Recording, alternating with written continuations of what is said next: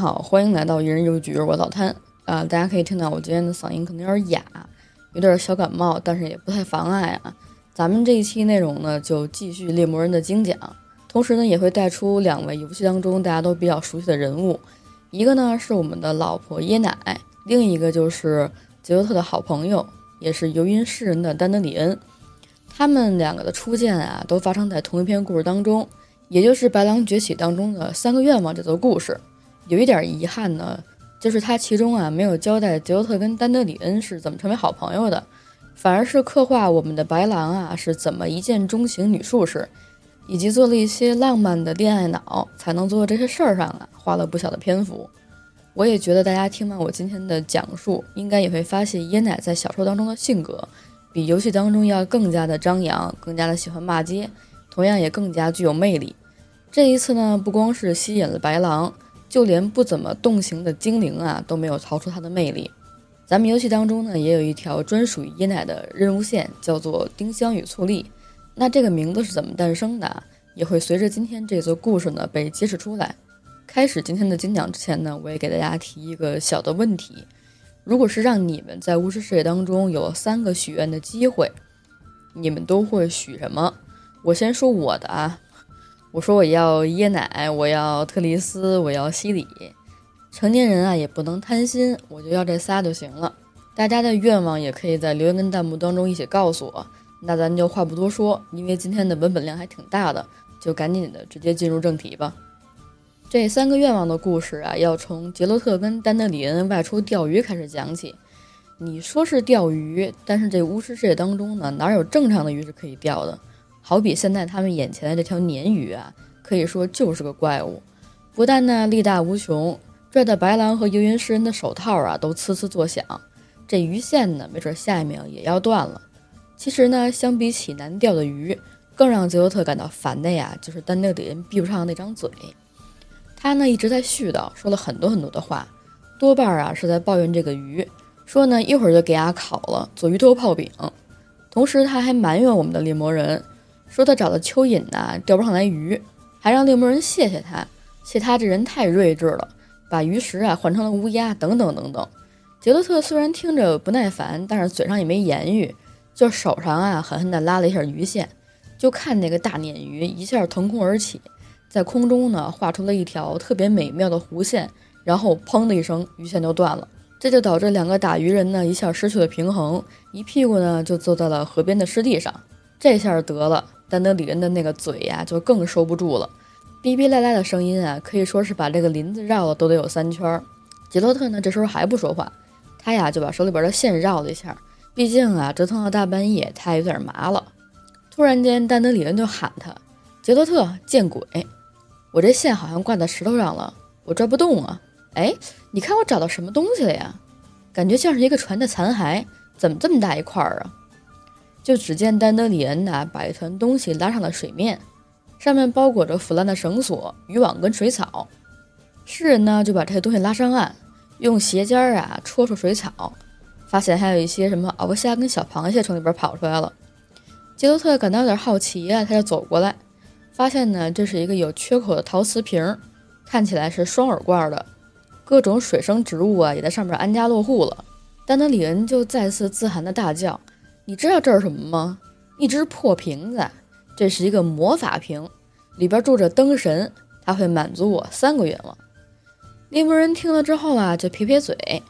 丹德里恩就说：“你随便笑，你看这瓶口上还有个密封塞儿，上边啊有着巫师的标志。”杰德特一听啊，马上就说：“你别碰这密封塞儿，赶紧把它放回去。”哎，你放手啊！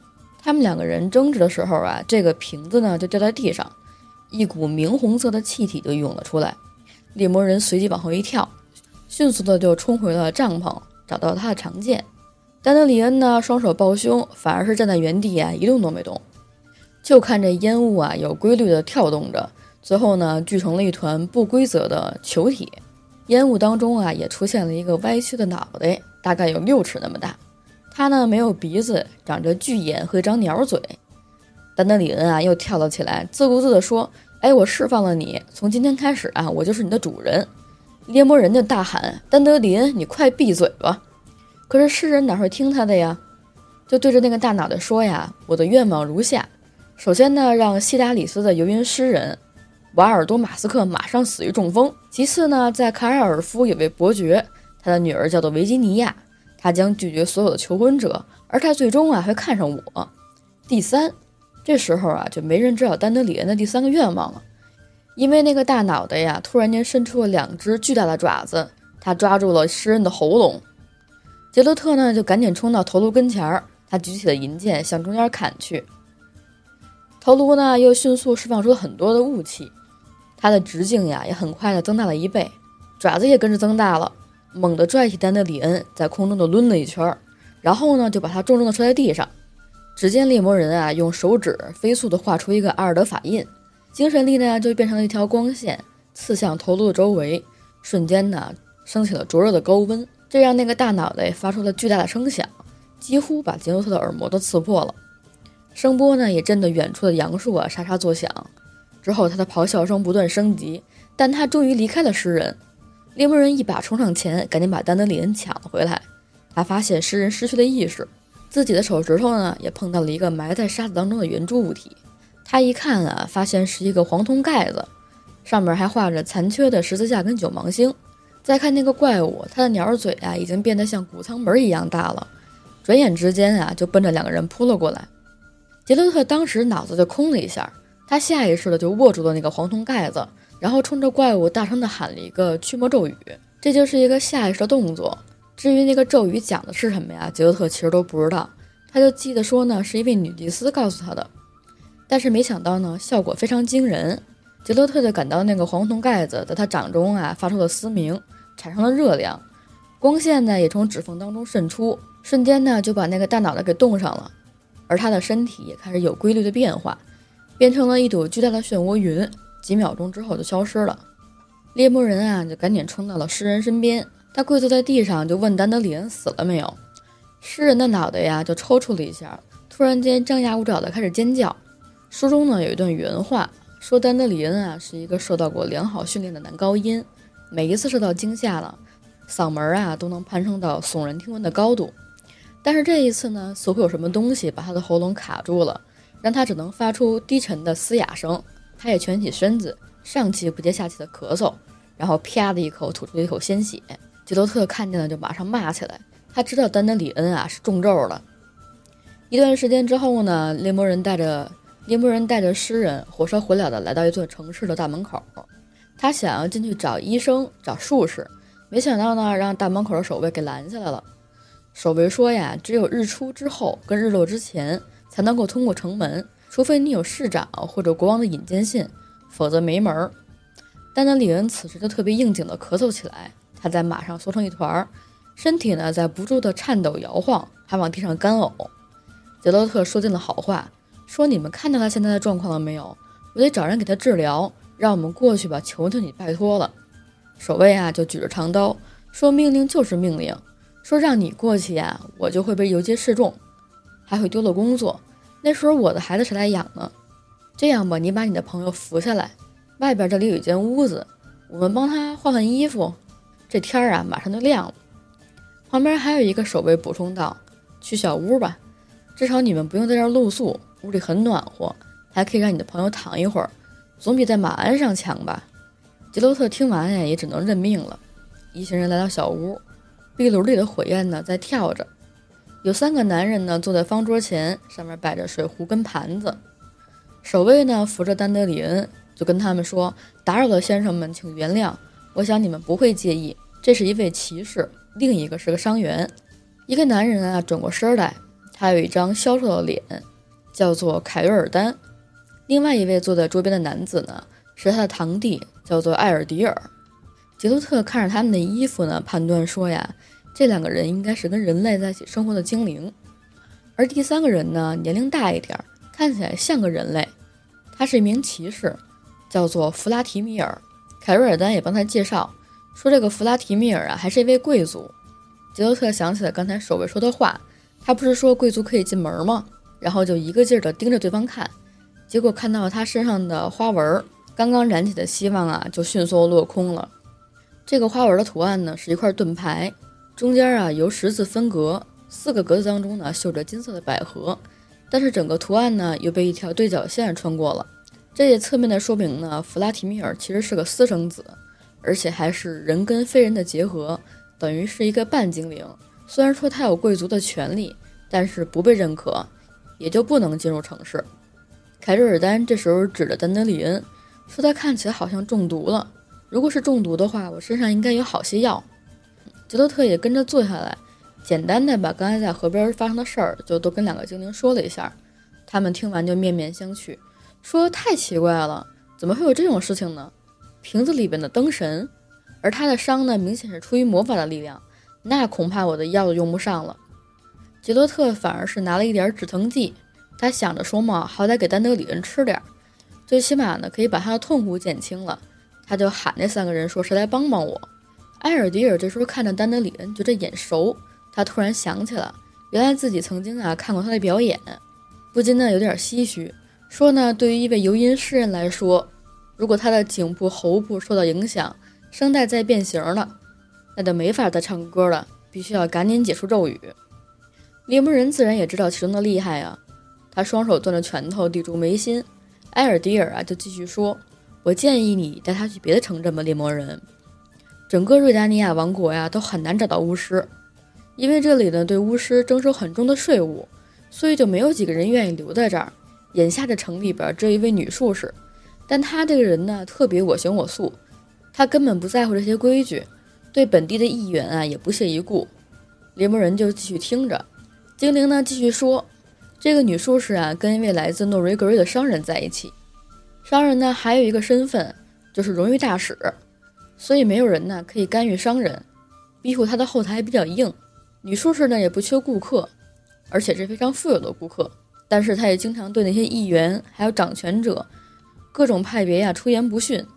那结果呢？我想你应该也能猜得到，那些被他得罪的人呢，就各种污蔑他的名声，他们恶意重伤、肆意造谣，就希望能够把女术士赶出去。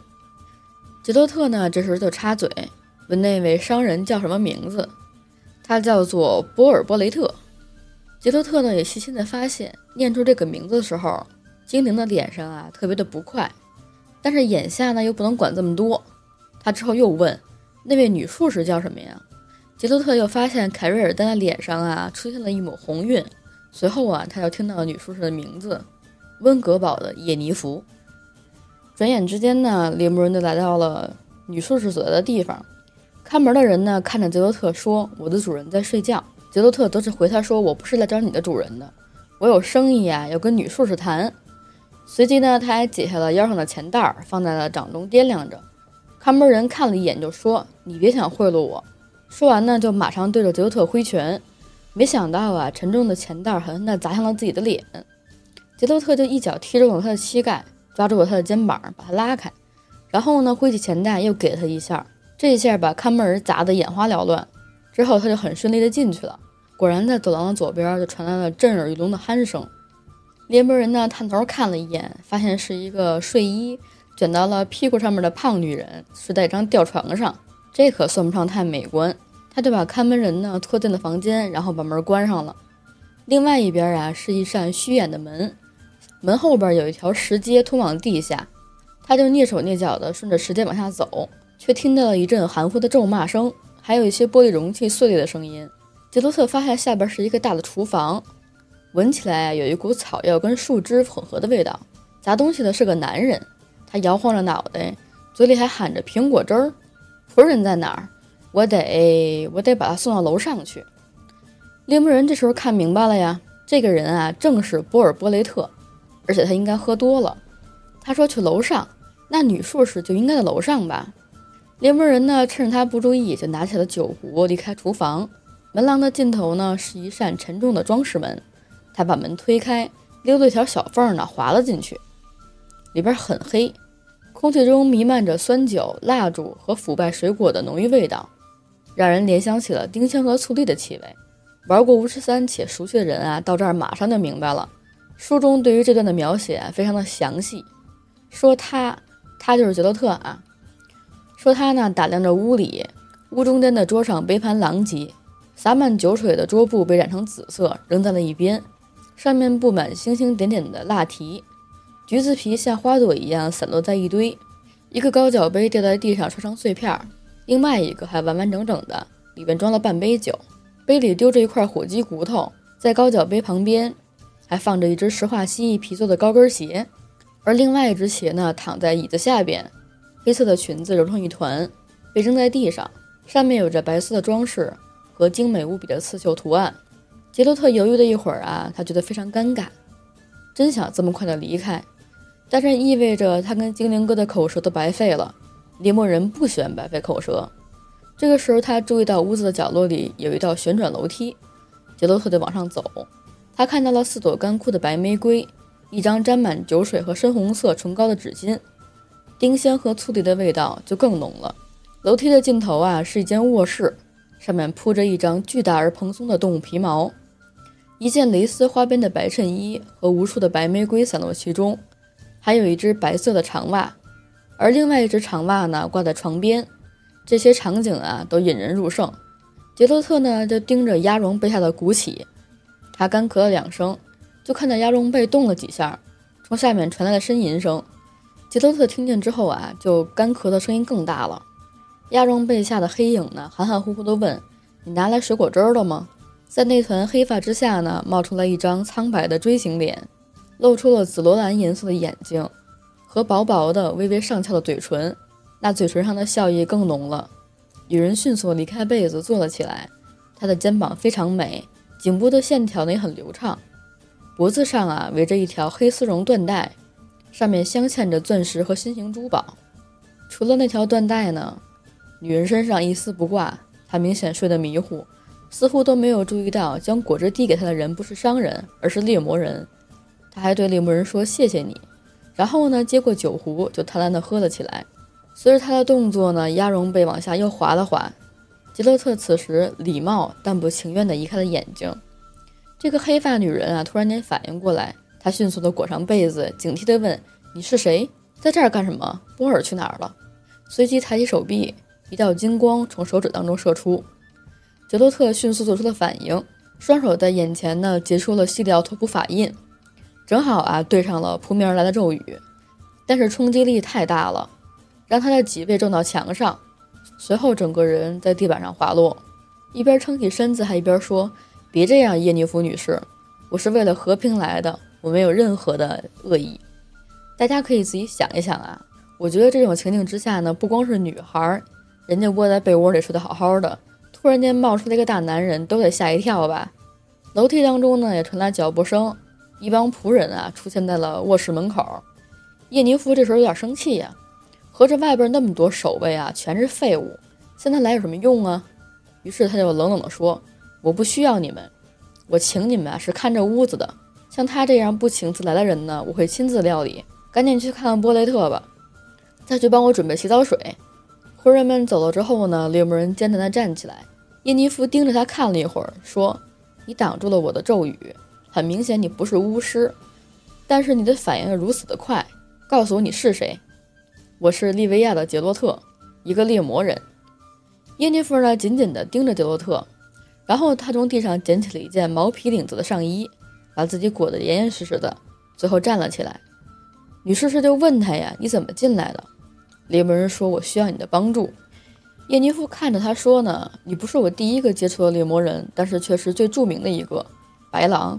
我听说过你。”叶尼夫边说呀，就边往前走。他的手指头呢，触碰到了杰特的脸颊，仔细地打量他的眼睛，然后还勾起了他的下巴。你的瞳孔是随着环境而改变呢，还是能够受你的意念控制？杰特心里有事儿啊，就觉得没时间被调戏，就赶紧啊，把他的来意。跟刚刚的所有事情都解释了一遍，叶尼弗呢就后退了一步，有些不高兴的撇撇嘴，说呢：“我在正午之前从来不干活，我为你舍弃了早餐，你知道为什么吗？因为你帮我带来了苹果汁儿。我知道你很着急，担心你的朋友，于是强行闯入。但是你还能考虑到一个女人很口渴，这一点啊，你吸引了我，所以我可以帮你，但是没有热水跟香皂，我什么都做不了。”另外，杰洛特，趁这个机会，你也洗洗你自己。根据你身上的味道，我都能猜出你那匹马的年龄跟品种。我想到这儿呢，也不用我多说，大家肯定都知道杰洛特从来不缺女人，毕竟人家的外号是打桩机。但是这一次啊，他就莫名的非常听耶妮弗的话，就来到小喷头处开始洗澡。等到耶妮弗进来的时候呢，就看到了杰洛特。猎魔人啊，有些不好意思，就把身体背了过去。耶妮弗感到好笑，就把他手里边的衣服挂在挂钩上，说呀：“我不会看到裸男的晕倒。”我的朋友特丽斯说呢：“男人这个东西见过一个，就等于见过了所有的。”泽洛特就转过来，并用一条毛巾围住了下身。耶妮夫看看他的胸口啊，笑了笑，说：“好酷的伤疤，你怎么弄的？”猎魔人就没回答。女术士呢，继续打量他的身体。有些卖弄风骚一般的歪着脑袋，说：“我第一次这么近的距离观察猎魔人。”说完啊，还把头贴在了杰洛特的胸口，用他纤细的手指拨弄着，说：“我能感到你的心跳非常的缓慢，你能控制肾上腺素的分泌，请你原谅我对职业的好奇。”猎魔人就绷住了呀，一言不发。耶尼弗跟着说：“好了，我的浴室啊都要冷掉了，你可以趁着我洗澡的时候把前因后果都跟我讲一遍，这样节省时间。”考虑到礼貌的问题呢，猎魔人转过身去。耶妮弗看着他说了一句：“不行啊，我必须要看着交谈者的眼睛。”哎，我有个好主意。随后，杰洛特就听到了一句低声念出的咒语，他感到身上银色的徽章在震动。之后，耶妮弗就隐形了。我不知道杰洛特感到不感到可惜呀，反正我觉得有点可惜。这边猎魔人呢，就一边穿靴子穿衣服，一边讲述着河边的离奇经历。他觉得耶内弗啊应该不会对钓鱼感兴趣，所以就直接从瓶状生物开始讲起来。耶尼弗这边呢就用满是肥皂泡的大海绵搓澡，他就跟着附和道：“真有趣儿。”于是啊，猎魔人继续讲。随着他的讲述啊，浴盆里的肥皂泡呢也越积越多，水也不断的溢出来。与此同时呢，有一个东西把猎魔人的注意力吸引走了。原来是这些肥皂泡呢把耶尼弗的曲线勾勒出来了。让猎魔人一时之间忘了自己要说什么。继续呀，催促的声音啊，让杰洛特反应过来。他说：“完了，我把你称为灯神的那个东西赶走了。怎么赶走的？”猎魔人叹了一口气呀，说了一句咒语。接着他又听到女术士在浴盆当中发出了笑声。猎魔人感到很局促，这有什么可笑的？耶妮弗说呢：“如果特丽斯听到这个咒语啊，准会笑死的。谁教你的，猎魔人？”杰洛特就挠挠头，跟他说：“是一个来自赫尔德拉神殿的女祭司教的，说是神殿的秘密咒语。”女术士这边笑得更欢了，她跟杰洛特说：“呀，这才不是咒语呢，杰洛特，我建议你啊，千万不要在神殿当中念出来。”他此时呢也洗完澡了，猎魔人就看着有两条黑丝袜接连套上了隐形的长腿，一件白色的衬衣呢把耶妮法的身体勾勒出来。上面的褶皱组成了一朵白色的花儿。猎魔人注意到耶妮法拿起了一个水晶瓶，拔掉了软木塞儿。浴室当中开始弥漫出了丁香与醋栗的味道。木塞在空中转了几圈，然后回到原位。女术士这边也把裙子拉好，身形显现出来。她叫猎魔人过来帮自己系裙子，之后边一边梳头发，一边将后背交给他。猎魔人走近啊，发现了梳子上面有长刺儿。甚至可以拿来当匕首用，而女术士的长发像黑色的瀑布一样披在肩上。杰洛特故意的一个扣子一个扣子的慢慢的系，同时呢，也深深的嗅着女术士头发上散发的清香。耶尼夫把身体转过来，开始佩戴着钻石耳饰，同时呢，他还对杰洛特说：“不是你拿咒语啊把他吓跑的，而那个咒语呢，反而激怒了他，让他把怒火全部发泄到你朋友身上。你朋友向他许了两个愿。”这两个愿望在我看来都很愚蠢，通过妖怪实现愿望毫无意义，那些呀都是虚幻的。童话里的故事都是善良的精灵和踩到狗屎运的幸运鬼，那些东西呀都是傻子想出来的，他们甚至没有办法帮自己实现愿望。我很高兴你不是其中之一，杰洛特。在我看来，我们的共同点又多了一个。如果我想要什么，我才不会去做梦，我会行动，而且我总能如愿以偿。女术士这时候啊，也把皮带系好了。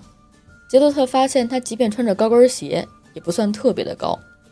她晃了晃头发，显得有些凌乱，但那些卷曲的发丝却为她增加了很多的魅力。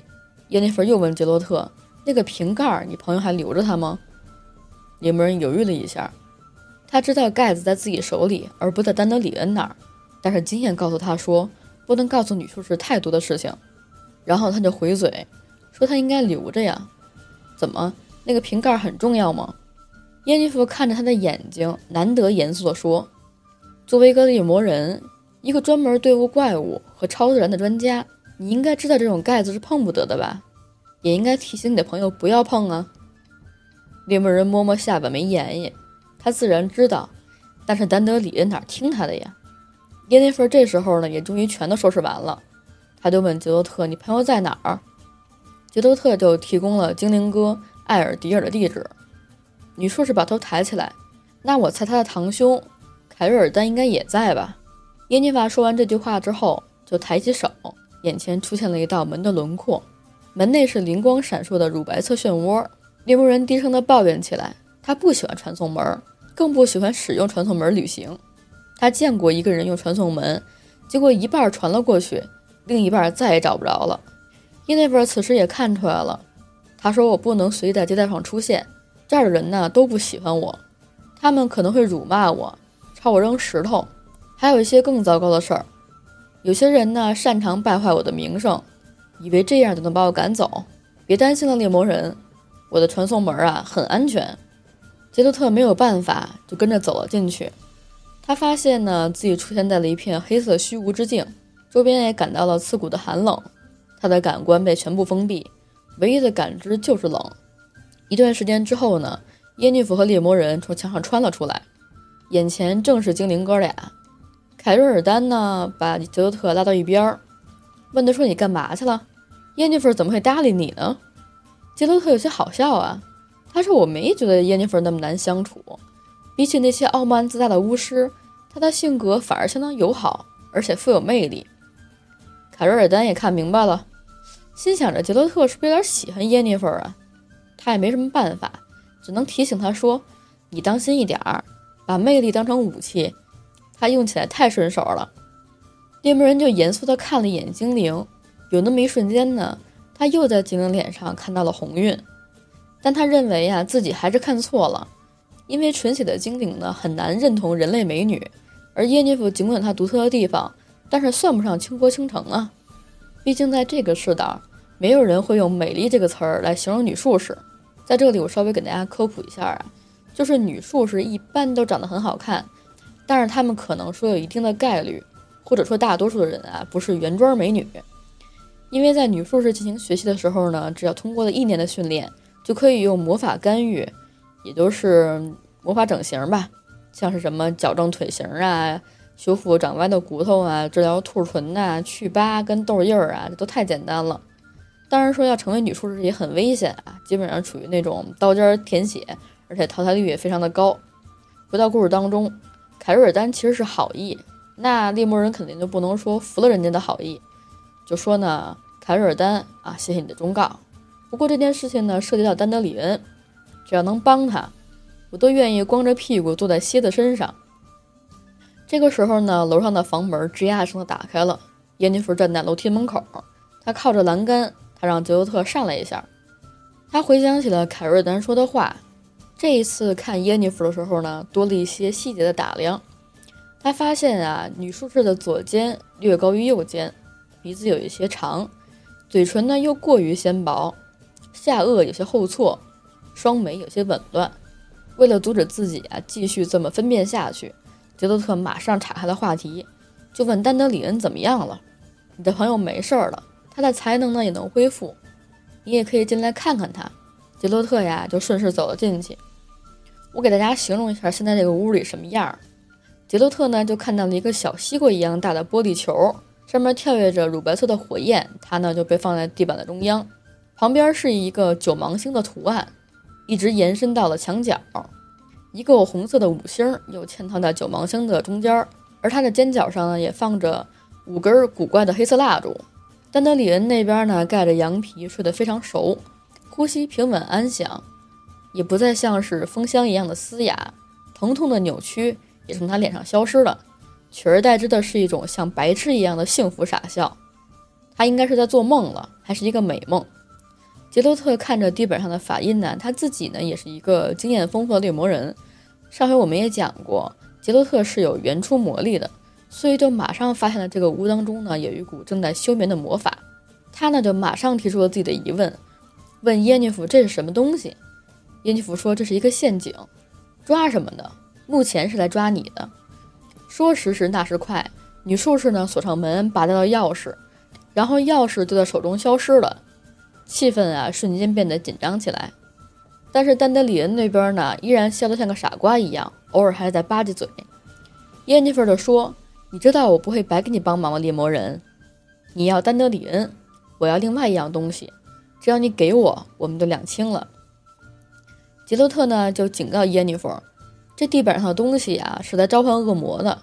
有恶魔的地方呢，就会有人受伤。我不允许这种事情发生。”你没发现你的好朋友正在做梦吗？只有在道别的时候才不会痛苦，也不会有怨恨。杰洛特我已经找过了，丹德里恩这里呀没有封印神灯的瓶盖，你要把它交给我。你要瓶盖干什么？耶尼弗马上就回答他说：“我怎么干都不关你的事儿，你只要把盖儿给我，就当是帮诗人治疗的首付款吧。”杰洛特就回他说：“耶尼弗，我买了你的帮助，自然会给钱。”之后啊，他就把手伸进了腰带里的暗袋当中，拽出了那个刻着十字架跟九芒星的黄铜盖子。一瞬之间啊，杰洛特也明白了。他说：“你真正想要的应该是瓶子当中的怪物吧？你想要控制它，让它为你服务。我知道这不关我的事儿，你想要干嘛就干嘛。但请求你不要动丹德里恩。如果你拿它冒险的话，这就不是诚实的交易了，耶尼弗。”杰洛特还想要说什么？但他突然间发现自己的双脚动不了了，就像是一块沉重的石雕，连脚趾头啊都无法移动分毫。耶尼弗看到白狼这样呢，就开始笑了，说：“我知道你用能力啊在抵消咒语，我还知道你试图用雄辩的口才打动我，可你讲话的时候呢，咒语正一点一点的蔓延到你身上，缓慢的影响你。现在你只能说话了，猎魔人，你也别再试图打动我了。我知道你很雄辩，但你继续饶舌。”只会破坏我对你的好印象。杰洛特这时候也想起了精灵哥提醒自己的话，真是不听精灵言，吃亏在眼前。他就提高分贝，对耶尼弗说：“凯瑞尔丹就在楼下，他很快就会猜出发生了什么，因为他不信任你，耶尼弗。精灵打一开始就不信任你。”耶尼弗听完就一抬手往门口的地方一扫，整个屋子的墙壁呢就变得若隐若现的，呈现出了一种暗灰色。随后呢，门消失了，窗户也消失了，甚至连壁画都消失了。这下好了，就算凯瑞尔丹来了，怎么样呢？他能跑出去搬救兵吗？这魔法屏障啊，太厉害了！耶尼弗的笑啊，他就跟杰克特说：“凯瑞尔丹，他哪儿都去不了，他不会做出任何忤逆我的事儿，任何事儿。这个呀，跟黑魔法无关，我才不用那些手段呢，只是简单的身体反应。”那个呆子，他爱上我了，你没看出来吗？你能想象吗？他甚至打算跟富商波尔决斗。一个被爱折磨的精灵，真的很少见。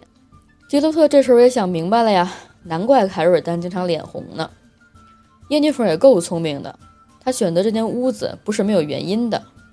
波尔，凯瑞尔丹，他真的太擅长算计了。杰洛特越想越气，就喊道：“说你永远别想利用我。”女术士走近了，小心地避开地面上的符号跟咒语。他来到猎魔人身前，说：“真的吗，杰洛特？我治好了诗人，你欠我一个人情呢。我要你做的呀，只是一件小事儿，很小很小的事儿。而在这一切结束之后呢，我会离开这座城市的。别挣扎了，我的小猎魔人，没有用的。你拥有坚定的意志力和相当程度的魔法免疫力，但是你没法抵抗我的咒语。别在我面前卖弄。”即使不用咒语，为了帮助你的朋友，你也会为我做任何事情，也愿意付出任何代价。你会愿意舔我的靴子？猎魔人听完啊，沉默不语。耶尼弗来到他身边，面带微笑，一只手啊摆弄着脖子上的缎带，上面镶嵌着钻石黑曜石。他就继续开口说：“我早知道你是什么样的人，我在这里呀遗留了很多琐事，任何人都能解决，但我为什么想让你去处理呢？”因为你欠我的，你为什么欠我？因为你傲慢无礼，因为你看我的眼神冷冰冰的，因为你上下打量，恨不得把我扒掉一层皮，因为你有像石头一样木讷的脸和一条尖酸刻薄的舌头，因为你还自大，认为可以站在温格堡的耶尼弗面前，给她戴几顶高帽就能让她满足。你认定她是一个斤斤计较的女巫，难道不是吗？你盯着她沾满肥皂泡的乳房时就是这么想的，没错吧，猎魔人？现在呀，是你付清代价的时候了。大家来看一看啊，就这么几个排比句下来。还有谁不觉得耶尼弗特别厉害的呢？于是，在下一秒呢，女术士就用双手挽起了头发，猛地吻向猎魔人的双唇，同时呢，像吸血鬼一样狠狠地咬住他。猎魔人脖子上的徽章啊颤动起来，他觉着银链呢在不断收缩，快把他勒死了。耳边响起了巨大的轰鸣声，脑海当中似乎有什么东西在燃烧。他闭上了眼睛，不再看向女术士，耳边呢传来了耶尼弗轻浮的声音。说记住了吗？不用想啊，德特中招了。说呢，是的，我的女士。那你就去执行命令吧。听候您的差遣，我的女士。你可以吻我的手。感谢您，我的女士。杰洛特感觉到女术士的手闻起来有一种丁香与醋栗的味道。凯瑞尔丹式的楼梯啊，看到杰洛特，他呢冲上去就问他进度，结果发现猎魔人不理他。这个时候啊，弗拉提米尔就看到了猎魔人的眼睛。他发出了巨大的尖叫声，说：“别碰他，别拦着他，不要挡他的路。”猎魔人就又闻到了丁香与醋栗的香味儿，他的感官被扩大了，感受到了炙热的阳光，空气当中非常湿润，暴风雨就快来了。然后呢，杰洛特就不记得任何事儿了。许久之后啊，白狼就醒了，他的头啊剧疼无比，就咒骂起来。他感到有人把他抱起来，让他的后背呢靠在了湿润的墙壁上。这个地方啊，原来是一个地牢。凯瑞尔丹呢，没等杰洛特问，就告诉他很多事儿，很多他听完了就想去死的一些糗事儿。说呢，没多久之前啊，你走进了当铺，一拳就打碎了老板的牙，狠狠的一拳。店主呢倒在地上，你又踢了他肚子好几下，选择的部位呢都恰到好处。店员啊跑来帮老板。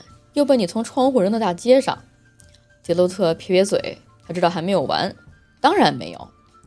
你离开当铺之后呢，又跑到中央大街上，朝着路人啊推推搡搡的，然后还大声的喊着关于一位女士的荣誉之类的一些胡话。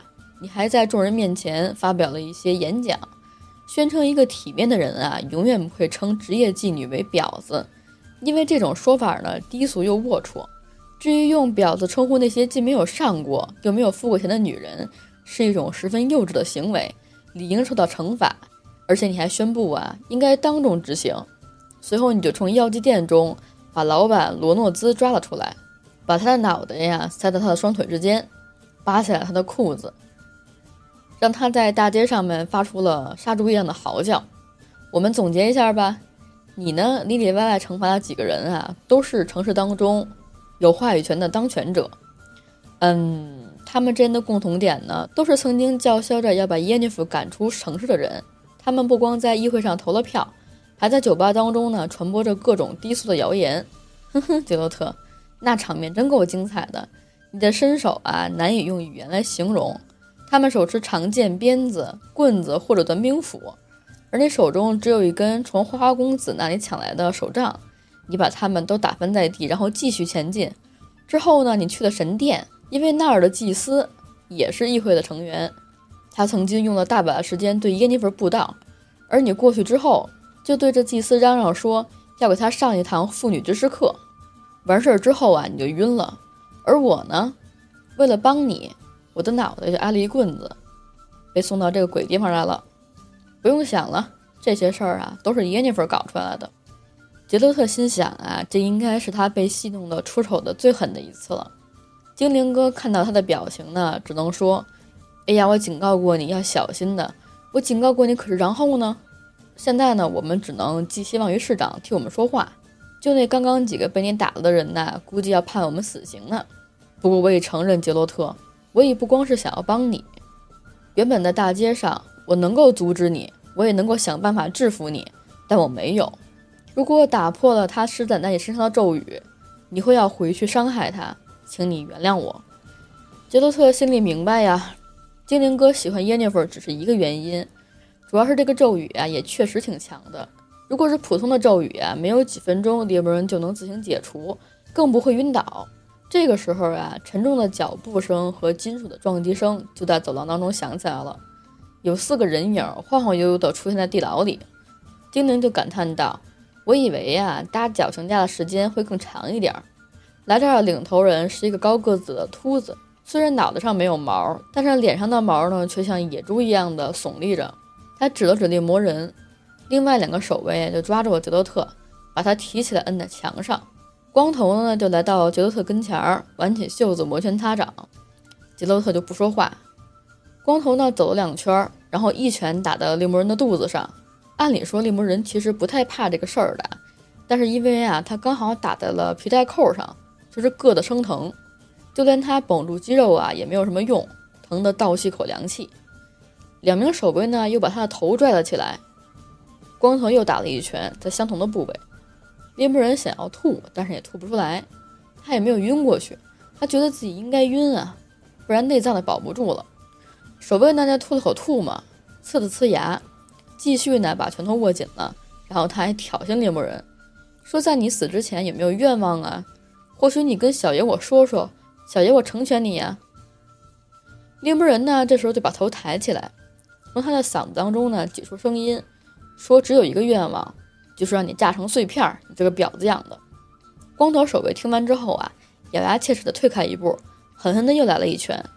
突然之间呢，守卫就像火鸡一般的咯咯咯的乱叫，他的全身发出了红色，双手捂住了肚子，大声地哭嚎着。之后他就爆炸了。一段时间之后呢，杰洛特跟精灵哥啊就被带到了市长内维尔的跟前儿，他还真的赶过来了。之前我们不是讲过，这座城市当中呢，几乎不让使用魔法吗？不然就要收那种很夸张的税。窗外边啊下了大雨，一道耀眼的闪电击破窗外的夜空，随之而来的是轰鸣的雷声，大雨倾盆而下。市长内维尔啊在屋子当中喘着粗气儿，说：“你们这帮该死的巫师，是来我的城市当中捣乱的吗？这个世界上没有其他城市了吗？你看看你们都做了什么，把那个手背变得像个西红柿。”像果酱一样，太残暴了。屋子当中除了市长，还有祭司。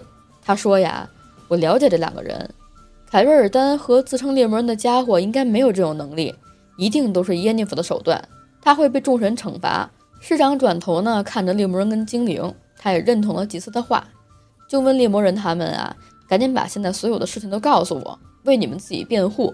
如果你不实话实说，明年的今天啊，就是你们俩的忌日。”凯瑞尔丹呢，重重地叹了口气，意味深长，又无不恳求地看着猎魔人。杰洛特呀，也叹了口气，然后清清嗓子，把所有的事情都讲了一遍。当然，几乎所有的事儿。听完之后呢，祭司就沉默了一会儿。掉上来的瓶子释放的戒灵，还有盯上怪物的女术士，不坏的组合，但是会导致糟糕的后果，非常糟糕。市长那边就问戒灵是什么东西，耶尼弗要他干什么？祭司就给他解释啊，说巫师啊会从自然当中吸取力量，更准确的说呢，按照巫师术语来讲呢，每种元素都有自己的比喻，比如说叫做火界域、水界域等等。而在我们普通人无法触及的界域当中呢，居住着叫做戒灵的东西，它们分别对应四个界域。之前跑走的灯神应该是水精灵，对应的水界域。火炬怪则是主宰着火界域，地灵啊则是土界域等等等等。一个巫师呢，如果有一只界灵可以驱使，便可以直接将法力转为咒语，而无需再从自然界当中抽取力量。曾经一个叫做斯德丹木的人移走过一座山，只是因为那个山啊阻挡了他的视线。而根据他自己说呢，他得到了一只界灵的服务，一个土界灵。同理啊。水妖精可能会引发可怕的暴雨和滔天的巨浪。相传呢，曾经有些很厉害的巫师把它们装在瓶子当中，在需要的时候再召唤出来。但是谁会愿意被关在瓶子当中呢？于是他们就尽可能不让人类表达出来自己的愿望，哪怕是他们说出来，这些戒灵也会以不可控、不可预见的方式执行。当然，想要征服戒灵的人呢，就必须有钢铁般的意志、强大的魔力以及相当程度的能耐。那如果按照你们刚才说的经过呢，猎魔人，那应该就是你们能力不足。杰洛特就回答说：“我的能力啊，确实不足以制服那家伙，我把他赶跑了。他飞得那么快，连空气都在呼啸。那个咒语应该有效吧？”说完，自己还笑了一下。确实，耶尼夫也嘲笑过我的驱魔咒。祭司就问啊：“什么驱魔咒？”杰洛特呢，又逐字逐句地重复了一遍。然后呢，他就看到祭司的脸白了，随后变红，最后变成蓝色。他开始啊，对着猎魔人嚷嚷。你好大的胆子！你竟然敢拿我开玩笑！真不知道你从哪听到这些乱七八糟的。市长眼看着呀，他们就快打起来了，赶紧挥挥手，示意他们安静一下。眼下的当务之急不应该是抓耶尼弗吗？在这喊什么呀？突然之间呀，有一个闪亮的、发光的长形体出现在了墙上。光芒闪过之后，丹德里恩呢就落在了市政厅。他坐在地板上，左顾右盼，眼神啊朦胧不清。但是用清晰且悦耳的嗓音喊道：“他们是无辜的猎魔人，是无辜的，请你们相信他。”猎魔人啊，就把手搭在诗人身上，就问他：“你怎么到这儿来的？”丹德里恩又开始傻笑，说：“呢，我不知道，我连在我身上发生了什么事儿都不知道。我记不起太多东西，而且我发誓，我根本分不清楚哪些是真的，哪些是噩梦。我只记得有一位十分漂亮的黑发女郎，她穿的黑白搭配，是很有品味的衣服。”她把我呢扔进一个闪光的洞里，那个洞啊应该就是传送门。在此之前呢，她也交代我一件差事儿，让我一到目的地就赶紧开口。他让我说的话是这样的：说呢，我希望你们相信，对于先前发生的一切，猎魔人都是无辜的，这就是我的愿望，逐字逐句，一句不差。我想问他到底发生了什么？这句话什么意思？为什么要这么说呢？但是那个黑发女郎呢，一个机会都不告诉我。她也非常不优雅地骂了我几嘴，然后抓住了我的脖子，把我扔进传送门。就是这样，完了。之后呢，丹德里恩就站了起来，拍拍上衣，检查了一下袖口的花边，哎，是不是沾了灰？他其实挺不会看气氛的。接着又说：“先生们，希望你们告诉我，城中最好的酒馆叫什么？怎么走？”这一下啊，可把祭司跟市长巴巴急了。你们这帮恶棍都是什么人啊？一个讲了难以相信的故事。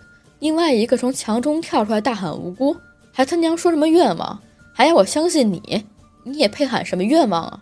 哎呀，我的天哪！这下我明白了。他们就看着祭司啊，突然间抱起了自己光秃秃的脑袋。最后的愿望，最后的愿望，他让游吟诗人说出了最后一个，也就是第三个。毫无疑问的，耶内法已经设好了陷阱，他想要在戒灵跑出来之前抓住他。突然之间啊，外面的雷声再次响起，声音之大呢。令墙壁呀也为之摇晃。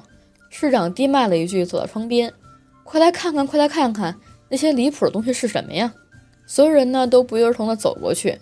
丹德里恩护住脖子，大声地叫道：“哎呀妈呀，他就是那个婊子养的！他掐过我的脖子！难道这个怪异的天气是女术士正在抓戒灵吗？”杰洛特呢就非常沉默地看着眼前的一切。他想起了多年之前，他还拖着鼻涕在凯尔穆罕的猎魔人要塞学习的时候。和他的朋友卡尔曾经抓住过一只巨大的森林黄蜂，他们呢把它放进那一只玻璃瓶当中，两个人看着黄蜂滑稽的动作啊，捧腹大笑，直到最后呢被维瑟米尔教训了一顿。眼下的这个灯神或者说戒灵吧，他正在旅馆的房顶当中围着圈，动作啊像极了当年那只黄蜂，它上下纷飞，不断升起，又俯冲起来，狂乱绕圈儿，闪烁着五彩光芒的光线，正死死地绕住灯神。另一端延伸的屋顶当中，屋子外边啊闹得厉害，而屋里边呢，市长已经要发疯了，他在破坏我的城市，那个怪物正在破坏我的城市。祭司呢反而大笑起来，看来他遇到对手了。那个灯神相当强大，真不知道最后是谁能抓住谁呢？是女术士抓住他，还是他杀了女术士？灯神会把他撕成碎片的，真是恶有恶报。市长一下子啊打断了祭司。去他娘的恶有恶报！赶紧看看那边发生了什么恐怖的毁灭！你应该赶紧告诉我，你这个秃头白痴，装的那么博学，喋喋不休，可是没有一句话说到重点上。你为什么不告诉我，恶魔会把城市摧毁了？猎魔人做点什么呀？你听到了没有？无辜的猎魔人，如果你阻止了那个恶魔，我可以宽恕你所有的罪行。祭司啊，也把市长的话打断了。他说：“你刚才肯定没有认真听我讲话。”我再重复一遍，这是一只异常强大的灯神，如果不强，女术士早把他抓住了。现在女术士也危险了，别着急，等灯神杀了女术士，这儿呢就会恢复平静，但是城市也会化为乌有。我们呀，只能看着。一边的杰洛特呢，抬起了头，正对上凯瑞尔丹的眼睛，他又转过头去，对着祭司大人说：“我需要你的帮助，请你帮助我恢复送丹德里恩过来的那个传送门。”凯瑞尔丹呢，碰碰他的肩膀，他转过头去。发现精灵正在看他的眼睛，然后就移开了视线。他听到精灵哥说：“你不得不去，对吗？”杰洛特犹豫了一下啊，他感到自己又闻到了丁香与醋栗的香味。他说：“我必须去，抱歉。”凯瑞尔丹也明白呀，他现在呀特别理解猎魔人。之后他就笑了，笑容当中呢似乎带着某些喜悦，也有很多的失落。祭司这边啊也把传送门的轮廓恢复好了，他告诉杰洛特。说这个门呢非常不稳定，也没有办法持续很长时间。咱们大家呢也不妨回想一下之前杰洛特过传统门时候的场景啊，他可以说是不愿意的、不愿意的、不愿意了。那现在愿意主动想办法进去，应该也是觉得耶尼弗非常非常重要了哈。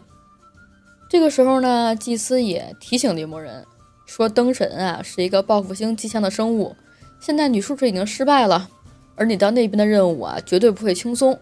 杰洛特就站在门前，他就问那个祭司，说：“那个驱魔咒让你那么生气，到底是什么意思？”祭司就拍了拍自己的光头，说：“天哪！如果这是你最后的愿望，我就告诉你好了，大意就是滚回家去，自己操自己去吧。”听完之后啊，杰洛特就哈哈哈哈哈哈大笑，然后就跳进了传送门。他觉得自己呢被卷进了一道龙卷风，不知道过了多久，那龙卷风呢把他吐了出来。杰洛特瘫倒在地，大口大口的喘着粗气儿。地板呢在不断的震动，整个屋子都在摇晃，在暴风雨当中啊，嘎吱乱响。环顾四周啊，猎魔人发现自己正在大厅当中，女术士正跪在两张桌子中间，俯身在那颗魔法球之上。魔法球里边还燃烧着乳白色的火焰，光芒四射。杰洛特看到了一道道五颜六色的光线呢，从五角星图案当中射出来，穿过房顶，射向了那只被束缚的灯神。耶尼弗这边看到杰洛特出现，就立刻跳了起来。杰洛特知道耶尼弗要打过来了，就赶紧说：“我是来帮你的。”耶尼弗就怼呀，说：“我不需要你的帮助，你赶紧滚出去，这很危险的，局面要失控了，你不明白吗？我没法控制他，我说不清楚原因。我已经让丹德里恩说出了三个愿望，然后把他抓住了，也把他关在水晶球里，但是他的力量一点减弱的趋势都没有，似乎还在变强。”杰洛特就赶紧打断他说。不，耶尼弗，他会杀了你。此时此刻呢，整个屋顶啊就被掀开，一个巨大的长方形图案出现在虚空当中。女术士咒骂一声，随即抬起双手，她对着杰洛特喊说：“你赶紧离开这儿，我会打开传送门送你出去。但你要当心，我不知道门通向哪儿，我没有时间跟精力维持了。”还没等耶尼弗说完这句话呀，那个虚空当中就出现了一张杰洛特曾经见过的鸟嘴。他又再次发出了大声咆哮，怪物的两只手突然伸长，像眼镜蛇一样奔向女术士的脖子。耶尼弗没有后退，杰洛特冲向他，把他推到一旁，同时用身体啊挡住灯神的手臂。他结出一个法印，但是却没有丝毫的效果。突然之间呢，灯神不再攻击了，他悬在虚空当中，膨胀到了不可思议的程度。他用苍白的眼睛盯着猎魔人，不断的嚎叫。这个嚎叫当中呢，似乎意有所指。这个时候呢，耶尼弗已经把传送门建起来了。杰洛特说：“呀，我要跟你在一起，我才会走。”他呢，迅速地奔向耶尼弗，强行把他抱了起来。耶尼弗自然是在不断地咒骂着，并且不断用手肘啊撞击猎魔人。其实要我说呢，杰洛特这个英雄救美干得还不错，因为在慌忙当中啊，他又闻到了丁香与醋栗的味道，赶紧用手呢把耶尼弗乱蹬的双腿抓住了。把他扔进了传送门当中，掉出来的时候呢，他们两个人抱作一团，落在了大理石的地面上，并向着地面深处滑去。最后呢，撞在了一个巨大的烛台和一个桌子旁边。桌子上的水晶高脚杯、大盘大盘的水果和挂着水藻的冰镇牡蛎呢，纷纷落地。两个人的头顶呢，亮着很大的吊灯。那些穿的珠光宝气的绅士和女士们停下了舞蹈，全场鸦雀无声。耶尼弗就突然间特别不忿啊，他跳起来就大骂杰洛特，说：“你这个大傻瓜，你打断了我，我差点抓住他了。”杰洛特这时候也火冒三丈的喊回去：“你抓住个屁！我救了你的命，你这个愚蠢的巫婆！”耶妮弗就感到自己的怒火冲天，又一次从掌中呢喷发出来一个火球。杰洛特把脸转向一边，用手呢抓住他的手腕。此时，一个肥胖的男人啊，胸前挂着管家金链儿，傲慢地俯视他们两个人，问：“你们这儿有邀请函吗？”耶妮弗就尖声地骂道：“滚你妈的！”管家就愤怒地说：“你辱骂我！”我要去巫师协会投诉。耶妮弗本来就烦这个巫师禁令啊，一听投诉，就赶紧把猎魔人挣脱了，狠狠地扇了那个管家一耳光，然后又踢了他一脚，跳进了墙上那个马上就要消失的传送门当中。杰洛特就紧随其后啊，老练地抓住他的头发腰带。耶妮弗呢，也老练的反手给了他一招，剧烈的动作呢，把女术士的腋下衣服撕开了，露出了一只形状匀称的乳房。他们两个人啊，又一次摔进了虚空当中。猎魔人的听力呢，也在此时发挥了作用。他听到那个管家在身后大喊：“音乐继续演奏，什么都没发生，别让这次意外啊把大家的兴致扫走了。”这次他们经过了传送门，来到了精灵哥的旅店。两个人一起摔下来，摔碎了栏杆，之后又撞上桌子。那张桌子啊，本来就算不上结实，立刻就散了架。耶妮弗就滚到桌子下边。猎魔人就认为啊，他应该晕过去了吧？结果啊，女术士一拳就打在了猎魔人眼睛上，嘴里呢也吐出了连篇的咒骂，还挺难听的。杰多特就认为说他应该是跟矮人学的吧？只有矮人的嘴才这么脏呢。这些咒骂声呢，还伴随着一下一下凶狠的拳头，胡乱的就砸到猎魔人身上。杰洛特就把他的双手抓住了呀，为免他撞到额头，就把他的脸呢埋在了女术士腋下的衣服缝里。耶妮弗的嘴啊，就又跟上了。放开我，你这白痴！你灯神的束缚随时都可以打开，我必须囚禁他，不然他就跑了。猎魔人想要回答他呀，但是他说不出话来，他就抓得更紧了，试图啊把女术士摁在地板上。耶妮弗高声的咒骂着，不停的挣扎。他呢用膝盖撞上了猎魔人的胯骨，那胯骨是哪儿，我就不用说了吧。没等杰洛特喘过气儿来，女术士呢就已经挣脱了他的手，还尖声的念出了一串咒语。猎魔人就感到迎面一股巨大的力量袭来啊，把他裹挟起来撞上了墙壁上，直到把墙壁撞破，才停下。消失了很久的丹德里恩刚好就出现在那个被撞破的墙的不远处。他一看，这不是女术士跟猎魔人在打架吗？怎么打起来了呀？市长这时候也看见了，哎呀，那该死的恶魔，他正在破坏我的城市！他又推倒了一个烟筒，哈哈哈哈哈！精灵哥就有点无语了。怎么他疯了是怎么的？那倒了的不正是他的房子吗？市长这时候就说呀：“没事啊，我为那个房子啊投保了，投了一大笔的保单。那包括魔法跟超自然伤害吗？当然包括。精灵先生，你可真聪明。当然啊，这就是一个故事当中诙谐的小插曲。杰洛特那边还在跟耶妮弗打呢。其实呢，祭司啊、精灵哥呀，他们这两个聪明人刚刚就明白了。”为什么猎魔人一定要去救耶那份的原因？其实自始至终啊，被灯神承认的、能够接受他许愿的人啊，从来就不是丹德里恩，而是杰洛特。这个呢，也是女术士无法制服灯神的原因，因为许愿的人就不是他呀。等于那三个愿望都没有结束。他的第一个愿望呢，是希望丹德里恩闭嘴，所以诗人不是嗓子眼儿太出了毛病吗？第二个愿望是希望士兵原地爆炸，那这个愿望肯定也达成了。当然，耶妮弗那边也不是傻的呀。他看到这一切呢，看到了丹德里恩，迅速也就明白过来了。他面无表情地站着，俯身看向猎魔人，甚至不再关注在屋顶啊拼命挣扎的灯神。他有些自嘲地说：“原来如此啊，祝贺你呀，猎魔人，你成功的骗过了我。原来不是丹德里恩，是你，所以灯神呢才会挣扎的这么厉害。你低估了我，也低估了我的力量。你跟灯神都在我的掌心里。你不是还有最后一个愿望吗？”来许愿吧，这样就可以释放灯神，别让我抓住他。你也没剩多少力量了吧？杰洛特这时候就再次跟耶妮弗强调说：“我不能，灯神会满足我的愿望，但他不会放过你的。他一旦恢复了自由，他就会杀了你。你太虚弱了，你几乎都站不稳了，你会死的。”耶妮弗，女术士这时候啊就吼了回去，说：“那是我的事儿，我怎么样跟你有什么关系呢？想一想灯神能为你带来什么吧，猎魔人。你剩一个愿望。”你想要的东西，你都讲出来呀，好好利用它。一边的丹德里恩啊，都快急哭了。他一边哭一边问：“怎么这样啊？那个猎魔人那么多的意外，那么多的灾难，他不是都挺过来了吗？什么事儿牵绊住了他？为什么他不把那该死的女巫丢在那儿，让她自生自灭呢？”精灵哥呢，这时候嘴里也呢喃着说：“太愚蠢了，非常愚蠢。”越说呀，他就越没有底气，因为他自己也是一样的。市长那位的表情变得严肃，他说：“呀，猎魔人正在拯救我的城市。”诸神作证，如果他打败了女巫，赶走了恶魔，我要赏他一大笔钱。诗人听到这个话呀，就哽咽极了。他想要赶紧让他的朋友，赶紧让利维亚的白狼许愿。耶尼弗这边也一样啊，一个劲儿的催他。他说：“杰洛特，你快许愿啊！你想要什么？长生不死，富可敌国，天下无双，权势滔天。快点儿，我们没时间了。难道你想要成为人类吗？杰洛特，说出来吧。”猎魔人就看着耶尼弗在他对面发疯，他全身啊笼罩在光芒之中，周边呢还跳动着魔法火焰，整个场景啊就如梦如幻。女术士的发丝呢在空中舞动，让人联想起了极地的天空。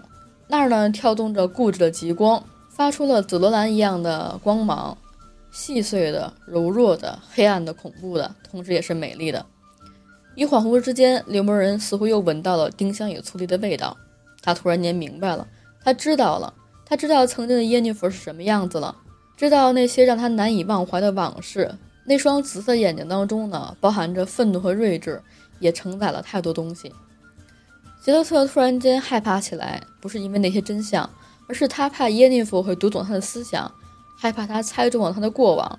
他突然间明白了自己想要的是什么，于是呢，他许下的愿望，屋子当中就炸开了，砖块横梁个木板。伴随着烟云和火星四散飞射，灯神呢此时得到了自由。他在城市上空盘旋了三圈，兴奋地扯掉了市政厅的塔尖儿，随后啊消失在空中。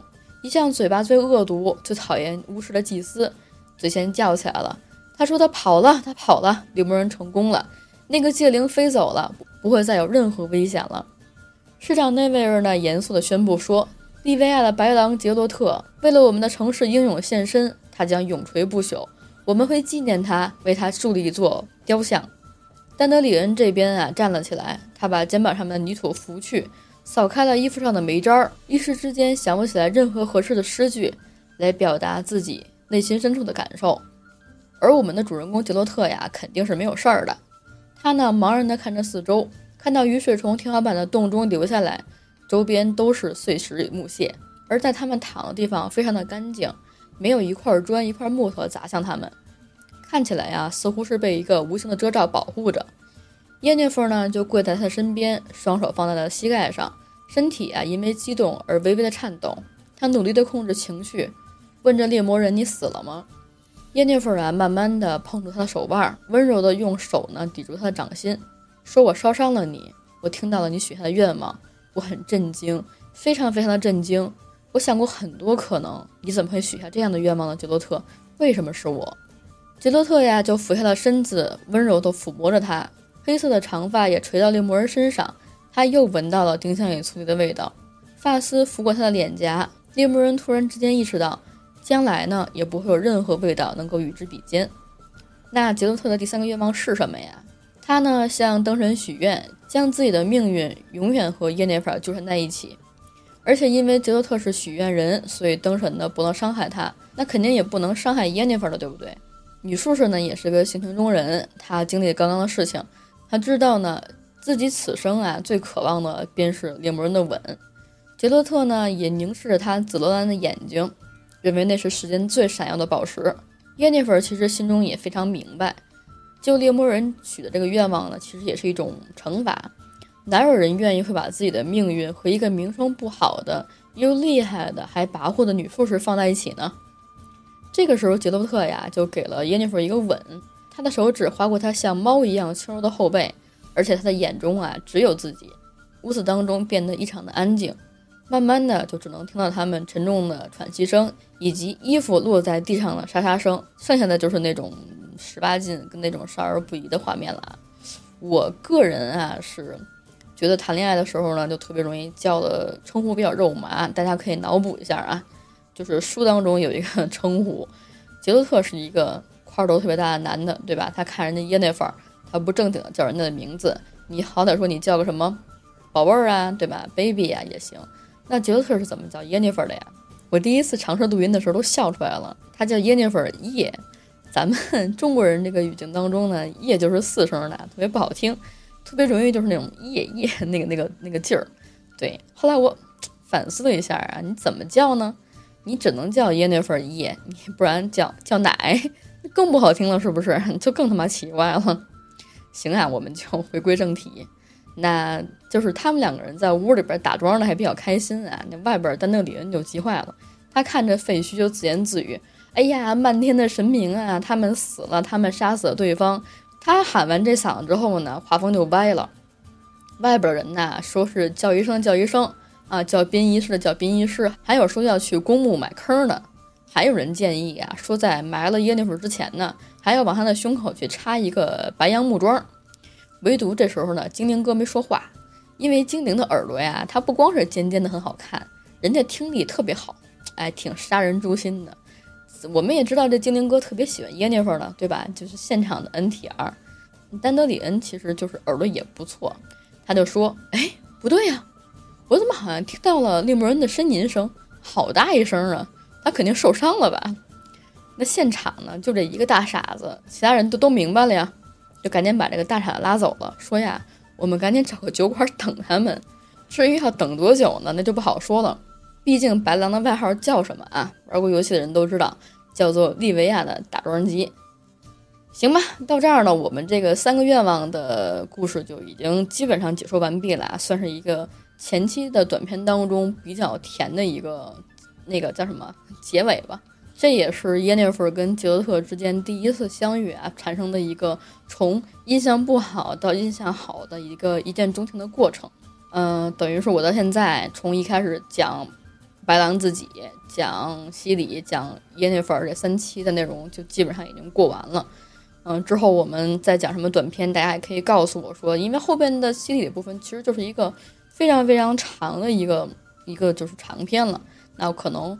我在西里的故事上还能延伸出来辛特拉大屠杀，在耶尼弗的故事上也能够延伸出来后续，呃，不是后续，就是之前耶尼弗是怎么成为这个女术士的那段经历，其实也是很悲惨跟很唏嘘的啊。